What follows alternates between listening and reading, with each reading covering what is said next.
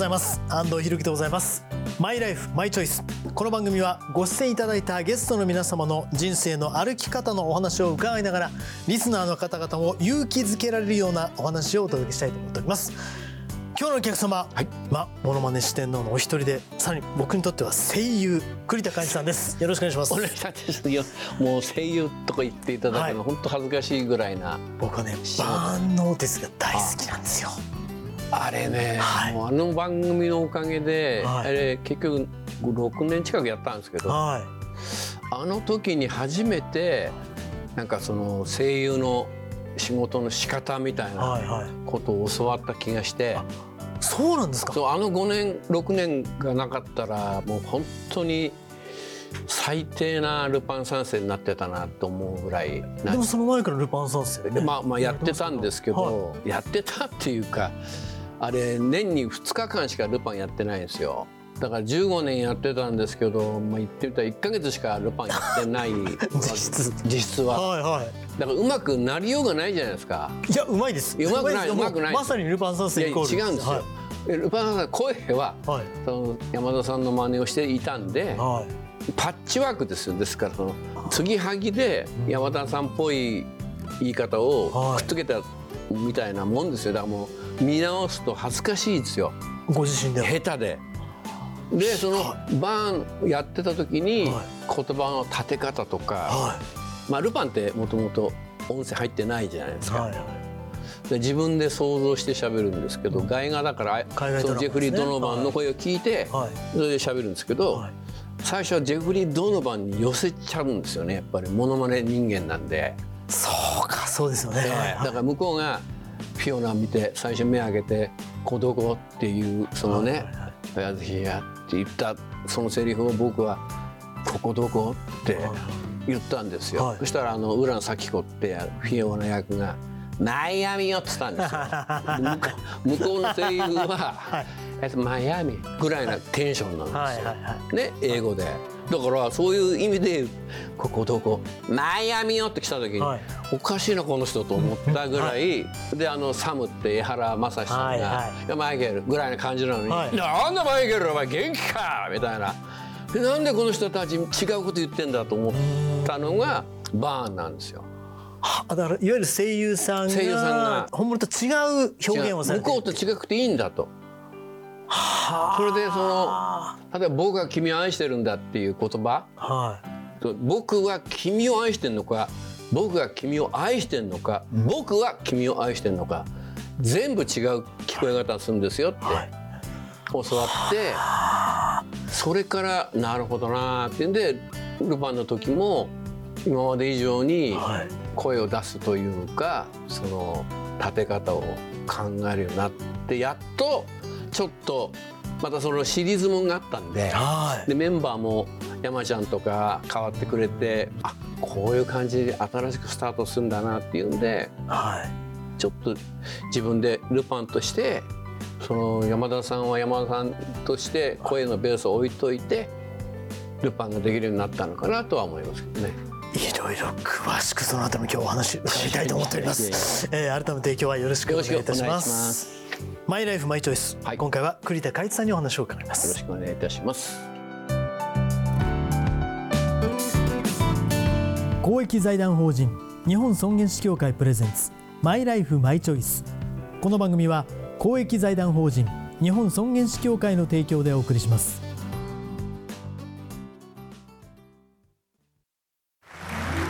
すごく素敵な舞台だったわね。主人公の生き方最後が泣けたわ。あなたの人生という舞台。エンディングを楽しく豊かにしましょう。公益財団法人日本尊厳死協会。詳しくはホームページをご覧ください。この映画ハッピーエンドでよかったわね。主人公の生き方素敵だよね。あなたの人生はあなたが主人公。ハッピーエンドのために。公益財団法人日本尊厳死協会。詳しくはホームページをご覧ください。改めまして本日のお客様栗田寛一さんです。よろしくお願いします、はい、よろしくお願いいたします。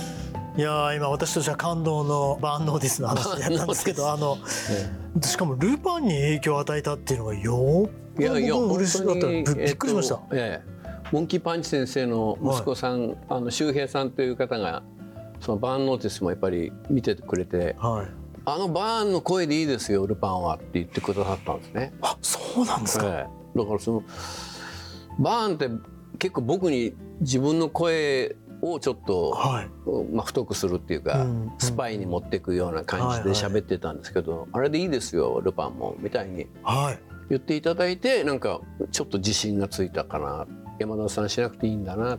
あ真似というか、えー、そういう意味では、えー、あの、はい、山田さんイズムみたいなこれ離れてもいいという少しですね。でも声のベーステンションのベースはやっぱり山田さんが作ったウルトラマンみたいなものなんで、うんうんうん、やっぱりじわっちゅはじわっちゅって言わないといけないんで、はい、藤子ちゃんは藤子ちゃんなんで、はいはい藤子ちゃんじゃなくて、はい、藤子ちゃんって言わないとダメじゃないですか。それ聞きただけで僕も満足です。でもだからそれをベースにやっぱあの5年間バーンをやらしてもらって、あの高山みなみさんがね、はい、あのコナンの、はい、その5年前にえっとテレビのルパンコナンをやったんですよ。うん、でそれから5年経って劇場用のルパンコナンの時に僕が、はいそのバーンをやってた後、はい、お会いした時にあの高山さんが「クリスさんうまくなったね」って言ってくださったの。だからなんか何か変わったんだなって。いわゆるそのいろんなね洋画もねあのジェフリー・ドノバンさんはもうクリカンさんみたいな感じに自分の中ではなってるので、ありがとうございます、はい、ルパン三世よりきっかけもいわゆるモノマネがきっかけで。そのモノマネをするきっかけっていうのはどういう例えば子供の頃からやられてたんですか？うんとね考えてみたら学校の先生の真似をしたり、はい、どこにでもいる子供だったと思います。えじゃあいわゆる普通にそこからどういう経緯でモノマネをやるお仕事にするようになったらどういうきっかけなんですか？えっとまあちょっと親父とまあ親父ちっちゃい広告会社やってたんですけど、はい、でまあ高校出て、まあ、大学行くとか行かない時にでまあまあ親父も金がなかった頃なんでしょうね。うん、あの国立ならいいよみたいな、はいはい、そんなの無理だから。で、まあ、それでまあアルバイトしたりしてたら、はい。まあ、親父の会社来いよみたいな。で親父の会社行く前にそのちょっと同じような業界のその広告会社入って、はい。はい、でまあ、ちょっと新人賞みたいなの取っちゃったらこっち来いみたいな、はいはい、で行ったら給料3万円しかくんなくて。なんでやったら、はい、家賃も払って光熱費も払わない。風呂も入る飯も3食、まあ、2食がつく、はい、でお前本当にお前衣食住お前全部揃っててな。3万円残ったらな人生すごいもんなんだぞと、うんうんうん、お前一人で生活してみろ。3万円なんか残んないよって言われて、はい、じゃあやってみるわって家を飛び出して、住み込みでレストラン入って、そっから流れがちょっと変わったんですね。それからどどういうきっかけで？でそこで働いてる人たちと、まあ、なんか飲みに行ったかなんかで、はい、その頃8トラしかないんですよカラオケって。はいはい、それで噂の女かなんか前川さんの歌かなんかを歌ったら、はい、声が郷ひろみに似てるねって言われたんですよ。はいはい、で別にそうなんだと思っていたんですけど、うんうん、で歩いてたら小学校ぐらいの女の子とお母さんがすれ違った時に「はい、あ郷ひろみだ」となんか言った気がしたのね、はい、振り返って「あ俺のこと?」と思って、はいはい、でまた郷ひろみってワードが出て、はい、で郷ひろみさんをテレビで見たらなんか大人の郷ひろみさんに変わってたんですよ。うん、かっこいいんだな、はい、そっからちょっと意識したのかなと。確かに声似てらっしゃいますもんね。こうやってお話ししててもそうですか。そこそうです寄せるんですね。さすがです。いやいやいやいや。さすがそんなことないですけどね。うん、すっごい似てます。いや違いますよ。やめてくださいよ。じゃあそれをやったどどういう形で披露したわけですか結局？どういう形でやっまあだんだんショーみたいなことをやるようになって、うん、で芸能界の人が来てくれて、はい、スカウトされて、はい、それからですね。はあなるほどじゃあ本当にそれがきっかけで今のグリカンさんがいらっしゃる絶対間違いないですね。えでもいわゆるプロデビューという意味では、はい、モノマネのプロデビューというのはどういう形になるんですか？えその日本ものまね大賞っていうそのフジテレビで、はい、その素人のものまね大会がある、うんうん、そこで、まあ、優勝して、はい、でプロになれよっていう話、はい、プロでもものまねで生活をするなんて思ってなかったんで。当時、ええだってものまねって職業がまだ生体模写とかいう時代なんでそっかまだそんなそういう時代だったんですね。エンターテインメント的なものになるなんてことを考えてもいなかったんで、はい、今考えればものすごい職業が生まれたんだなと思いますよね。そういう意味ではその四天王と言われた清水明さんと栗田寛さんの時代から完全にもう確立されたっていうことなんでしょうかね。であの「ものまね王座決定戦」という番組がすごくまあ、視聴率が高かった時代がありまして、はい、全国どこ行っても「あクリカンだ」って言われて、はい。えー、なんかクラス全員が見てたと言っても過言ではないですよね。本当に中学高校時代、はい、いやでも本当に学校で次の日昨日のものまね見たっていうネタが、はいはい、あの共通の話題だった時代があるっていう話を聞きますけどね。うん、もうまさにそうです。そうですね、その時ご自身ではどういうこの感覚だったんですか？そういう意識はあったあんまりないです、ね、あないんですか？ないですね。そのはなんかまあなんていうんですかね。急に仕事が増えて。当然はいはい。ええ。だからもうなんか言ってみたら今どこにいるんだろうみたいな、うんうんうん、あの感じでしたね。移動してなんかやってみたいな。でも当然受けるわけじゃないですか。まあ受けるというか、はい、はい、すごくリアクションがいいわけじゃないですか、はい、その手応えみたいなのはどうだったんですか？手応えももちろんあったしそこで新ネタをかけたりしたんですよ。その次のものまねあれ年に4回ぐらいあって、はい、1回6曲ずつぐらい出すんですよ、はい、ネタを。はい、でもちろん4曲残すんですけど、はいはい、番組で2回戦で負けたりするとラッキーと思う時があるんですよ。2曲残ったっていうね。そういうこと次にまた持ち越せるっていうね。あ今度は4曲作ればいいんだみたいな。あでも大変です僕ら純粋に楽しんで見てましたけど確かにそうですもんね。毎回同じことやるわけいかないし。そうですね。だからあ。の頃はまあ言っちゃなんですけど本番で練習させてもらったんです、そのやってみて受けるかなとか、はい。はいはい、何が受けないんだろうとか、まあ、受けるやつと受けるやつの間にちょっと入れてみたりして、はいはいはい。えー、なんかやってましたね。でもその大変のそのレポートの中に当然その山田康夫さんルパンがあって、えでも山田さんと実際そのコミュニケーションというのは当然その、あの僕がサマーズカンパニーっていうところにいた時に、そのおぼんこぼんさんが先輩にい。ておぼんさんたちは山田さんと仲が良くて、でなんか僕が山田さんの真似で留守番電話を入れてるよっていう山田さんがそれを電話わざわざかけてくださって、はい、あの僕はあのラジカセ持ってってね「チャッチャラチャーチャラこちらのパン三世現在外出しちまってんだよな」とか言って、で最後「ゼリーガさん取ってんだよごめんだぜそんじゃあな」ってまあ長いんですよこれ。それ聞いちゃ無言で。で最後に「俺のルパン三世現在外出しちまってんだよなどの頃」って僕が喋ってる留守番電話がもう一回入ってたんですよ。はいはい、でなんでこれを入ってるんだと思ったら最後に「バカ野郎俺がルパンだ」って切られたのね。でそれえ誰？え山田さん、はい、まだ会ったことない時だったんで。あ、まあ、ご本人は。はいはい。なんかもうそれを多分セリフを僕が喋ってるセリフを全部覚えるために何回も無言電話っていうか、はいはい、聞いてね。聞いて、はいはいはい、で僕と同じようにその喋ってくださったんで、ね、かっこいいっていうか すごいですね。なんかもうえ俺何何を聞いてんだっていう、うん、不思議の世界でしたね。えでも栗関西の愛を感じますね山田さんの。そうだからその何回も聞いてくださったんだなって、それで最後に「バーガーや俺はルパンだ」っていうふうになんかその一言だけで名前も言わずに、だルパンから電話来たっていうその感じだったんですね。ですよね。えー、それでその後山田さんの還暦コン、はい、ゴルフコンペ読んでいただいて、はい、一緒にお酒を飲ませていただいたりしたんですね。はい、それでその後手紙が届いて、この間は俺の還暦コンペ来てくれてありがとな、えーお前の還暦コンペには多分出れないけどな、また遊ぼう。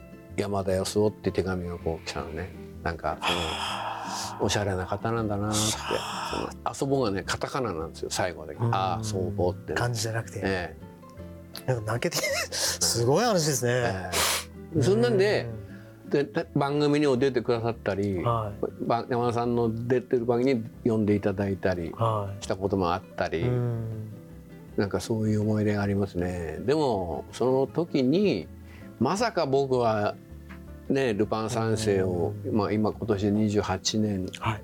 になりますかね、やるとは思ってなかったんで、でも今はもう完全に栗田寛一さんのルパン三世ですもんね。今日はそうそれでいいのかなって今、うん。自問自答しながらずっとやってますけど、でもそういう意味で言うと、まあ、お別れという意味ではあの小林清さんが、はい。あの去年去年ですね、はいはい89歳でね。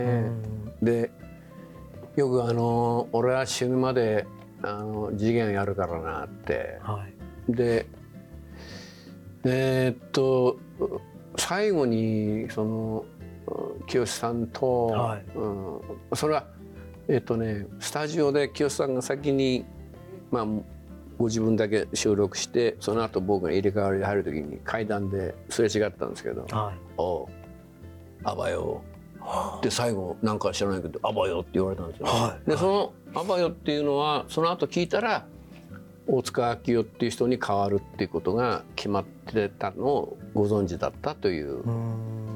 んじゃあなあばよってそのあばよが次元だったんですね。その時は当然栗田さんは、い栗田さんはご存じないあんまり知らなかったです状ね。態、で変わるんですかみたいな話はあったんですけど、はい。誰が来るとか知らずに、うんうん。で清さんは本当に最後の最後まで次元で旅立ったなと僕は思いましたね。そうですね、え今日貴重な話たくさん聞けてますね。いやいやいやい思いますね。どうしようまだあの栗川さんもルパン三世も続きますしまだまだ栗川さんもずっと人生も続いていきますけど、まあ、今挑戦してみたいことっていうのは今後も何かありますか？僕はねあの、まあ、ルパンに限っては、はい。やっぱルパンってあの番組っていうか絵絵の中で太陽みたいな中心にいて光り輝いてパワーを出すエネルギーの元だと思うんです。はいはい。だからこのエネルギーが出せなく声で出せなくなったらもうすぐやめようと思ってるんですよ。うんうん。そのやっぱり五右衛門だったら多分90ぐらいまでいけるんですけど。まあよくわかんない。けど90は分かんないですけど、はい、でもまあなんかわ分からなくはないですね、まあえ。言葉数も多くないですね。少ないからね、はいはいはい。ええ。だからルパンはやっぱりね全員に相対するんで、そのエネルギーが出なくなったなって感じたらもうすぐ僕はやめたいなと思う。じゃないとルパンとして失礼なんで。うんなるほど。でまあそれが一つとうん。モノマネの方は常にあの若い歌手の真似をする若い人も出てきてるんで、そこへ僕が行ってねヒゲダンやったりね、うん。キングヌーやったってしょうがないんで、逆に僕は年配の方に行こうと思って、はい。最近は政治家の真似したり、はいええ。だからジャパネットさんも分かったのははい「シャープのアクオス!」って言った時にあこの人がシャープなんだと思ったの。この声がシャープしてんだな。なるほど。シャープのアクオスって言った時に神山モデルって言った時にああこれがシャープなんだと思って。半は上がってるんですね、ええ。はい。でミノモンタさんはテレビ生放送やってる頃にあれどっかでこういう人いたやなと思ったら店頭販売してるはい。職業ってあるじゃないですか、はいはい。あれと同じなんだなと思ったんですよ。はいい。いですか？寄ってらっしゃい見てらっしゃい。お嬢さんいいですか？この黄色いバナナ。い。いですね。お肌にピッカピカになりますよ。ね。さあ一旦お知らせ挟みますけどその後お電話しますよ。はいどうもっていうその売り方があのやり方の。店頭のね。店頭のそういう人いたじゃないですか。ああいましたね、いやーでも本当にまあ、はい。まだまだね、ええ。いろんなことを吸収されてらっしゃる、ええ。あの栗川さんだと思うんですけど、ええ。ご自身のフィナーレについてなんか想像することってありますか？えっとやっぱり65になってあの、はい。高齢者なんとかとかいうのが家に届いてはい。で自分の中で自分がだんだん年を取っていくんだなってことは分かってきて、うん。まあ当たり前ですけど、僕娘が今12歳なんですね、はい。はい、53年できたんで。であの彼女が二十歳になる僕は73になるんですけど、うん。はいはい、まずそこまでそのまずルパンみたいなことをやれてんのかなとか、うんうんうん、あとその僕が73の頃そのステージやってる意味があんのかなとかね、うんうんうん、郷さんも現役でいらっしゃるのかな、うん、桑田さんもまだ歌ってんのかなとか考えた時に、うん、僕ってどうなるんだろうとかいうことをね、うん。はい、考えてはいますね。ですからまあ彼女が僕は彼女その娘に対して思ってるのはあの自分の娘だ自分の大好きな娘ですよ。でも自分のものじゃないと思ってるんですよ。早く大人になってほしいし、うん、早く、うん、離れてほしいなと思ってるんですね。だからその子にが僕がもしいなくなった後、はい、なんか困らないことだけは残して、とは思ってますね。そのお金とかじゃなくてね。もちろん。あだけではなく、はいはい、生き方とかね。はい、だからあまりその周りから見てこう可愛がってないんじゃないって言われますけどでも自分でもう大人として、うん、一つの一人の人間として見てるんで、はい、あんまりその「ゆりちゃん」とかいう感じは「なにちゃん」とかいうのはないです。うちの妻にちょっと一回教えてもらっていいですか？うちの妻もそっち側なんで。なんだかちゃんなんで息子二人に対しても。ああそれは息子だからですよ。みたいですね、えー、でもうちの奥さんは娘に対してそっちですよ、うん、ああそうなんですね。あじゃあいいバランスかもしれませんね。そうですね。僕は一切しないんで。いやでも今日あのお話を伺ってまだまだなんかこうなんかフィナーレを伺うというよりも、うん、なんかこう今を生きてらっしゃるなっていうのはすごい実感しました、まあ、でもやっぱりそろそろそういうふうにいつかなるんだなっていうことは、はい、もう想像はしてますね。だから、うんうん、あとはそのどういう、はい、なんていうんですか最後なのかな、はいはいはい、そうですね、い。ろんなことを考えますよね、うん、なんかイメージ理想のイメージみたいなのあるんですか？えっ、ー、とね、はい、まあ女房に対してはねあの思ってるのは、まあ、ゴルフ大好きなんで、はい、こう僕がその断末までカッてやってる時、はい、大丈夫?」とか言われた時に「ちっきしょなんだあそこでボギー打ったのかな。何?」とか聞こえない「ちっきしょパー取れなかった」とかね、はい、ずっと言ってて「何言ってんのこの男は」って思わしておいて、はい、お前はバーディーだけどな」って言っていなくなろうかな。かっこよすぎる。お前はバーディーだけど もうちょっとルパンにも通じるような うわあのなんかそうなりそうな気がしますし、でもまだまだ我々はあの、いろんなところで栗川さんを通して、あの楽しんでいきたいと思いますのでよろしくお願いいたします。えー、今日のお客様栗田寛一さん栗川さんでした、はい、この後はあなたのマイライフマイチョイス。メールや質問にお答えします。栗川さんも最後までお付き合いください、はい。この映画ハッピーエンドでよかったわね主人公の生き方素敵だよね。あなたの人生はあなたが主人公。ハッピーエンドのために。公益財団法人日本尊厳死協会。詳しくはホームページをご覧ください。お父さん私たち本当に素敵な人生を過ごしてきましたね。そうだね。これからももっと自分らしく生きていこうね。はい。これからもあなたの人生あなたらしく。公益財団法人日本尊厳死協会。詳しくはホームページをご覧ください。あなたのマイライフマイチョイス。ここからは番組や尊厳死協会に届いた質問にお答えするコーナーです。あなたの質問疑問にお答えするのは日本尊厳死協会副理事長の長尾和弘さんです。長尾さんおはようございます。はいよろしくお願いします。よろしくお願いいたします。今回はリビングウィルの広場に届いた夫が迎えに来るまでという91歳の方からのメッセージです。1歳上の夫を亡くして8年になります。夫は次第に食欲がなくなり私が病院で主治医の先生の説明を聞いていました。その時うつむいていた夫が胃ろうも延命治療もダメと大声で言いながら大きな×印を手で作りました。主治医の先生はしばらくして分かりましたとうなずきました。その後夫は私と妹に見守られながら旅立ちました。その時夫の意に反してどうして延命治療をお願いしなかったのかと自分を責めました。夫の亡き後遺品を整理していたら公正遺言証書が出てきました。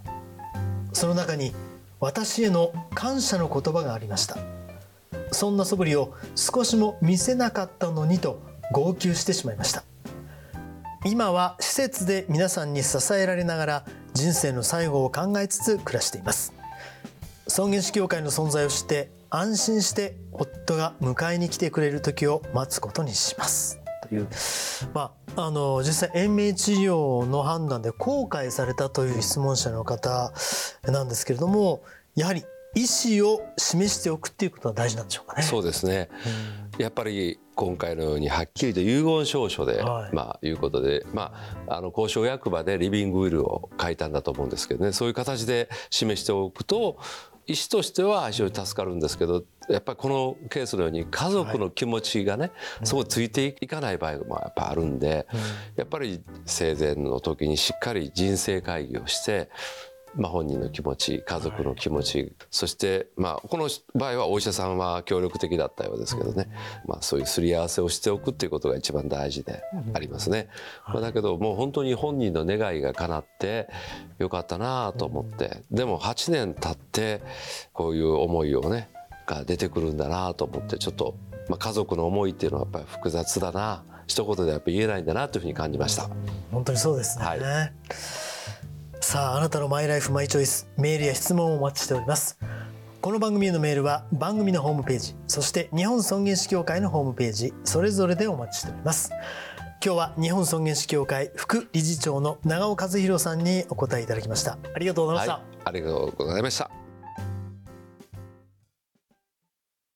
お父さん私たち本当に素敵な人生を過ごしてきましたね。そうだねこれからももっと自分らしく生きていこうね。はい。これからも。あなたの人生あなたらしく。公益財団法人日本尊厳死協会。詳しくはホームページをご覧ください。すごく素敵な舞台だったわね。主人公の生き方最後が泣けたわ。あなたの人生という舞台エンディングを楽しく豊かにしましょう。公益財団法人日本尊厳死協会。詳しくはホームページをご覧ください。今日はお客様にモノマネタレントで声優の栗田海さんをお迎えいたしました、はい、えー、番組ご出演いただいていかがでした？もうやっぱりあのー、毎日もちろん元気に楽しく、うん、で贅沢言いながら仕事が辛いとか、うん、風邪ひいたとかいろんなことを文句言ったりいろんなことあるけども、はい、まあ、生きていられるってことは大事なんだな、うん、大切にしなきゃなっていうことを思いますね。はい。はい、えー、改めて、えー、今日のゲスト栗田海さんでした。ありがとうございました、はい、ありがとうございました。この番組は YouTube でもご覧いただけます。マイライフマイチョイス日本尊厳死協会 TBS で検索してください。お相手は安藤博樹でございました。また来週お会いしましょう。公益財団法人日本尊厳死協会プレゼンツマイライフマイチョイスこの番組は公益財団法人日本尊厳死協会の提供でお送りしました。